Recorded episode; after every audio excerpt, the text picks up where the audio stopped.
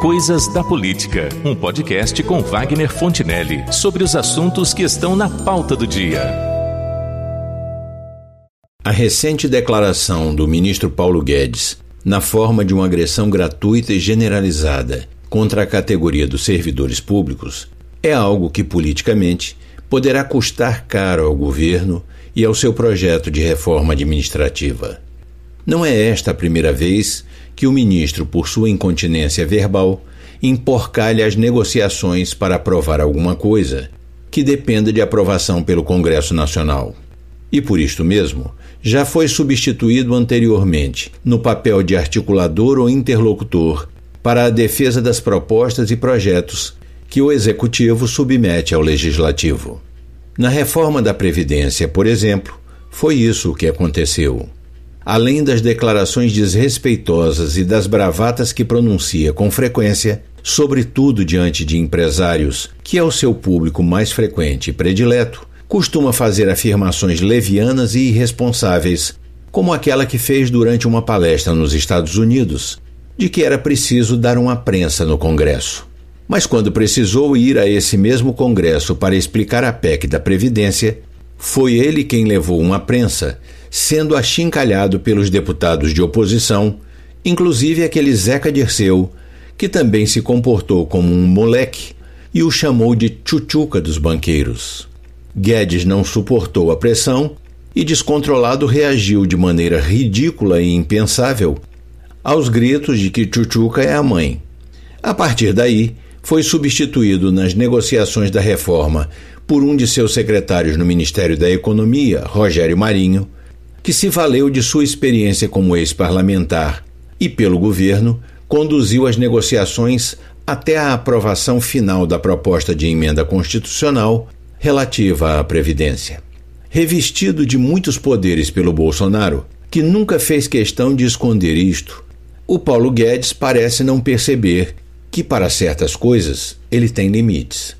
Se não por imposição do presidente, mas porque não há como escapar das regras do jogo político e da pressão que a sociedade civil organizada, quando quer fazer, faz muito bem. E foi justamente a falta dessa percepção que levou o ministro, num seminário sobre o Pacto Federativo promovido pela Fundação Getúlio Vargas, a atacar, depreciar e desqualificar os servidores públicos de maneira indiscriminada, como se fossem todos do tipo que ele qualificou como parasitas.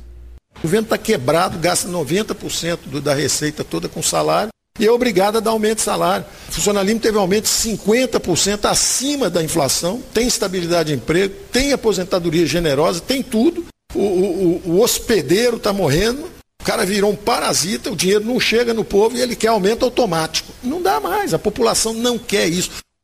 Talvez o ministro que é tirado a dizer gracinhas em suas falas para empresários e investidores no Brasil ou no exterior, não tenha imaginado que a agressão a toda uma classe de trabalhadores fosse sair daquele circuito ou produzir as reações que produziu.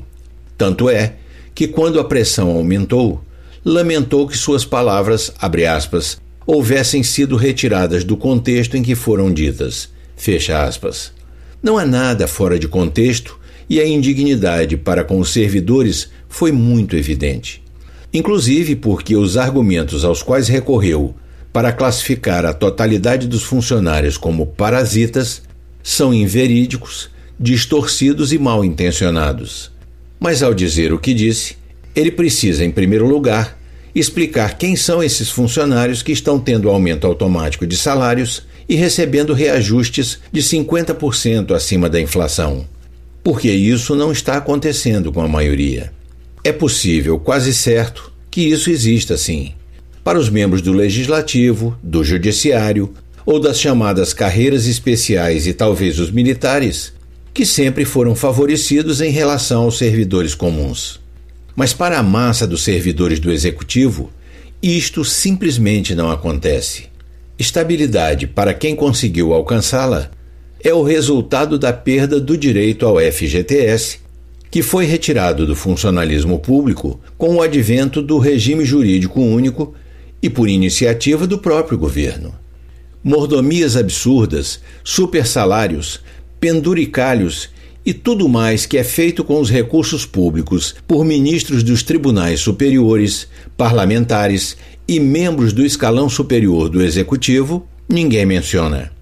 Porque, como naquela música, fica muito mais fácil jogar pedra na Geni. É necessário dizer, no entanto, antes que a esquerda queira usar o despautério do Paulo Guedes como diferencial da forma como os funcionários públicos costumam ser tratados, que o hábito de responsabilizar os servidores indiscriminadamente pelos problemas do orçamento público não é apenas deste governo. Quando presidente da República, o Fernando Henrique Cardoso, que se aposentou aos 37 anos de idade, esculachou os que se aposentavam antes dos 50, aos quais chamou de vagabundos. E o Lula, numa reunião recente, fez pior. Disse que era preferível ser um político ladrão a ser um funcionário concursado, acrescentando que não há profissão mais honesta do que a do político. Eu de vez em quando falo que as pessoas achincalham muito a política, mas a profissão mais honesta é a do político. Sabe por quê? Porque todo ano, por mais ladrão que ele seja, ele tem que ir para a rua, encarar o povo e pedir voto. O concursado não. Se forma na universidade, faz um concurso e está com emprego garantido para o resto da vida. O político não. Ele é chamado de ladrão, é chamado de filho da mãe, é chamado de filho do pai, é chamado de tudo, mas ele está lá, encarando, pedindo outra vez o seu emprego. E muitas vezes consegue, outra vez não consegue. É desse jeito. Sempre que um político ou governante precisa responsabilizar alguém ou canalizar a raiva da sociedade pelo que não está funcionando, pelo que não dá certo, ali estão servidores públicos. Um alvo fácil de acertar à disposição dos que precisam justificar o seu próprio fracasso como gestores. E não importa a coloração ou partido de quem está no governo, porque neste aspecto todos se igualam. Mas voltando ao Paulo Guedes, como dito no princípio, a sua leviandade pode ter consequências ruins para os planos do governo Bolsonaro, que talvez nem consiga mais aprovar a reforma administrativa neste ano. E o ministro provavelmente será substituído nas articulações necessárias para o cumprimento dessa meta. É o que explica num sucinto comentário o jornalista Josias de Souza, que também analisa a personalidade do Paulo Guedes e as impropriedades de sua conduta. Essa comparação do ministro, no instante em que ele compara assim, em termos genéricos, os servidores públicos a parasitas, ele pode ter enviado pelos ares a reforma administrativa. A alma do ministro da Economia tem mistérios insondáveis. No início do governo, ele sonhou em voz alta e disse que era preciso dar uma prensa no Congresso. Numa palestra lá no, nos Estados Unidos, na primeira visita do Bolsonaro aos Estados Unidos, o Paulo Guedes falou com investidores e aí disse com um tom assim de orgulho que o Brasil agora tem um presidente que adora Coca-Cola e Disneylândia.